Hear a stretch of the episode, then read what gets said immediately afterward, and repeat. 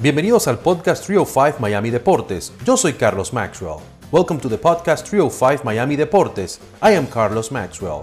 A veces estaremos en español, sometimes in English and sometimes en Spanglish. El entrenador de baloncesto de la Universidad de South Carolina, Frank Martin, contrajo el COVID-19. Una vez superado el virus, él nos habló de su experiencia. Frank Martin ha sido coach asistente y head coach en universidades y también en secundarias de su ciudad natal, Miami. Dígame un poquito cómo se siente. Eh, supimos que, tuvo el, COVID-19, dio positivo. Cuénteme cómo se enteró de esa situación. Sí, gracias a Dios, eh, me siento bien. Eh, ya, ya pasé, he tenido dos exámenes negativos consecutivos. So, so, ahora es aprender lo que viene después eh, que no se sabe todavía porque está todo muy, es todo nuevo. Eh, pero no, tengo una rodilla mala. Eh, vengo de hace dos o tres años con una rodilla que, que la artritis está, sigue poniéndose peor y peor y peor. Y, y como, como tenemos la situación donde no, no tenemos reclutamiento, no tengo que viajar, no tenemos, los jugadores no están aquí, tenía el mes de mayo solo, que no podemos, no podemos viajar como familia, no podemos hacer nada. Solo dije, vamos a hacer la operación cuando abrieron los hospitales otra vez. Y, y, para hacer la operación me tengo que hacer análisis de sangre, un chequeo. Y una de las cosas que requieren aquí en Carolina del Sur es que está el COVID, el examen. yo fui a hacerlo. Yo he estado en casa, yo no, no he salido, no he hecho nada desde, desde el 12 de marzo Estamos que, no hacemos nada como familia, mi señora, mis hijos y yo aquí en la casa siempre. Eh, pero fui el día 8 de mayo a hacerme el examen y como nada, y a los dos días me llamaron, me dijeron positivo. Y increíble, pero eh, eh, gracias a Dios no, no me atacó físicamente como, como ha atacado a otras personas. Claro. Ah, pero pero psicológicamente eh, es una cosa difícil y, lo pone a uno en un lugar bien, bien, bien, bien difícil. Claro, y ninguna otro familiar suyo se contagió.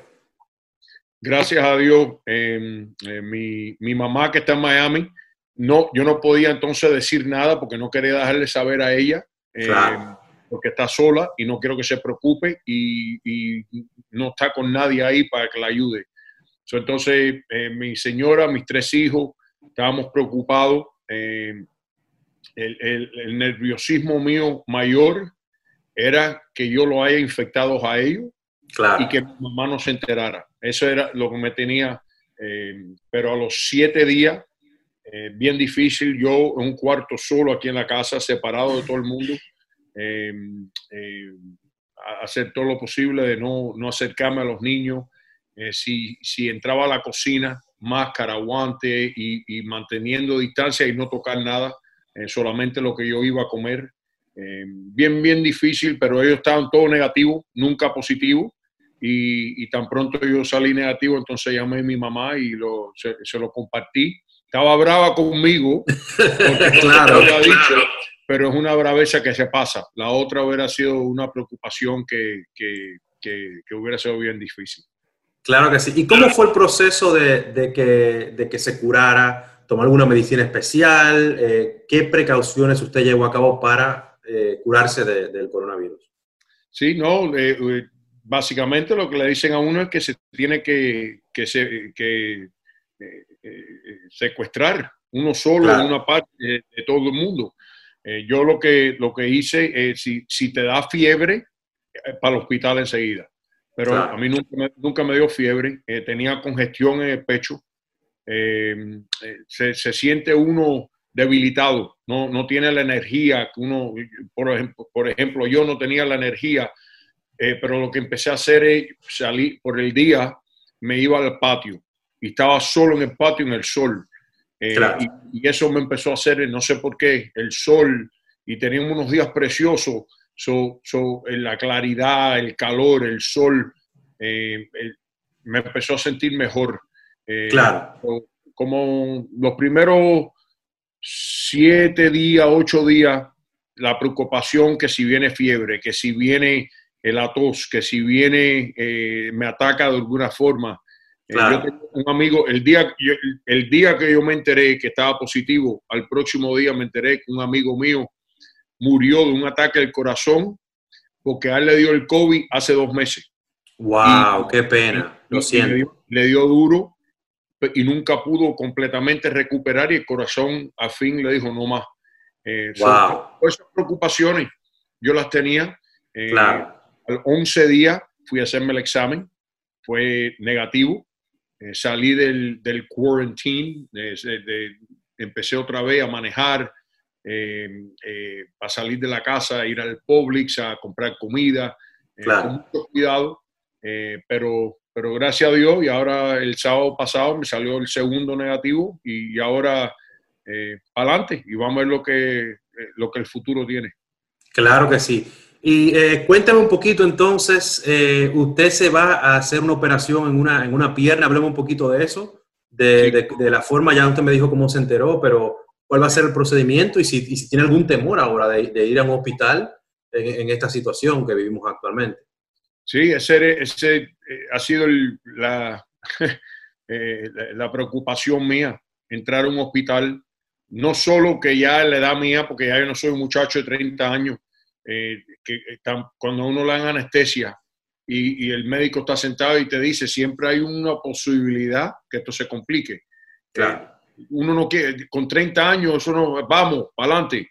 Pero ya uno mayor, uno dice, uff, eh, pero eh, estoy, estoy en paz, que, que, el hospital va a estar bien y, y, que no tengo, que no debe haber ningún problema con, eh, con el lío del COVID y estar ahí en el hospital. so me tengo que reemplazar las rodillas, o tengo una rodilla crítica bien mala me tienen que, básicamente, no hay cómo explicarlo, eh, cortan el hueso arriba y abajo y le reemplazan la rodilla con titanium y, una rodilla falsa y para, eh, estoy viviendo en dolor. Todo el mundo dice que, que me he puesto gris el pelo, lo tengo, blanco por completo y, que son los juegos de ganar y perder y no, eso es el dolor que tengo todos los días en la rodilla, no, ya. es difícil vivir. Pues ojalá y, se recupere pronto. Y, qué mensaje le manda usted a las personas que, tienen el virus o, para que se cuiden, para que no se contagien del COVID-19 y de la experiencia que usted vivió? Es, eh, qué, pregunta tan buena, porque eh, el que coge el virus se tiene que separar de todo el mundo y, está preocupado de no infectar a otro y de qué le puede pasar a uno.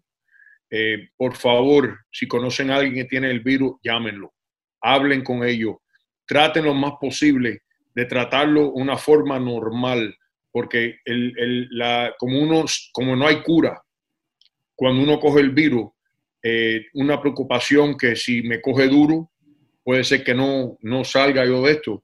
Eh, esas personas como ya están secuestradas, separadas de todo el mundo y tienen eh, el sentido ese que no, de no saber, eh, conversen, denle tiempo, ayúdenlo para que lleguen a los 10, los 12 días eh, donde ya puedan salir y, empezar a compartir otra vez.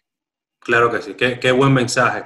Y hábleme un poquito sobre estar allá en, Carolina del Sur, usted que es de Miami, eh, tantos éxitos que tuvo aquí en Miami, eh, ¿cómo, cómo, cómo, le ha ido por allá, cómo se ha sentido por allá en Carolina del Sur y qué extraña de aquí del sur de Florida. Ah, en, eso es casa. Eh, nacido en Miami, ahí hasta que me mudé en el verano del 2000, tenía 34 años. Ah, las amistades, mi mamá, mi tío, el barrio, eh, todos los amigos, todo, donde, donde ahí quien yo soy como hombre fue creado por esa ciudad y por las personas en mi vida ahí. He seguido creciendo y madurando y entendiendo cómo vivir en el camino mío de, de dirigiendo basquetbol pero a mí me encanta aquí Carolina Sur, en una ciudad, Colombia, preciosa. Eh, lo que extraño en Miami es que si tengo deseo de comer una comida hispana, latina, mexicana, boricua, dominicana, puedo ir a donde quiera. Eh, eh, aquí la cocina en mi casa y, y de aquí, básicamente, pero, pero nada, eso, eso es algo que, que, siempre se extraña. Es la cultura con la que uno se, que uno se críe, que, eh, que, está uno eh, eh, están acostumbrados a tener, pero, pero aquí es una ciudad preciosa, una ciudad de gente buena, gente humilde, eh, trabajadores, eh, y, eso, y eso es lo que me encanta a mí, y, y trabajo en una gran universidad donde, donde la ciudad, aunque sea la capital del estado, la ciudad y el estado viven básicamente a través de la universidad, y, es un, una, una sensación increíble cuando uno se pone el, el pullover de ser uno de los coaches de, de los deportes aquí, es una, un, un, sentido bien especial. Claro que sí. Y habla un poquito de los jugadores, cómo lo han llamado, eh, cómo, cómo, ha sido el apoyo de los jugadores suyos.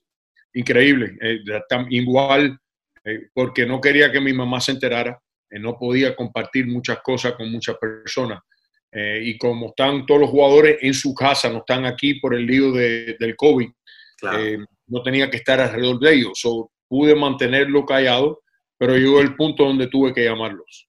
Y, y ahora como eh, debíamos haber invertido en Zoom, todos nosotros, hubiéramos, hubiéramos, dejado, la bolsa. hubiéramos dejado los trabajos que tenemos y hubiéramos, nos hubiéramos retirado ya con, con, invertido en el Zoom, pero Estamos con el Zoom y, y, y, yo soy muy abierto con los jugadores. Yo, yo comparto todo con ellos eh, porque le pido a ellos que compartan conmigo. So, yo tengo que abrirme y expresarme con ellos para que ellos tengan confianza, hacer lo mismo conmigo.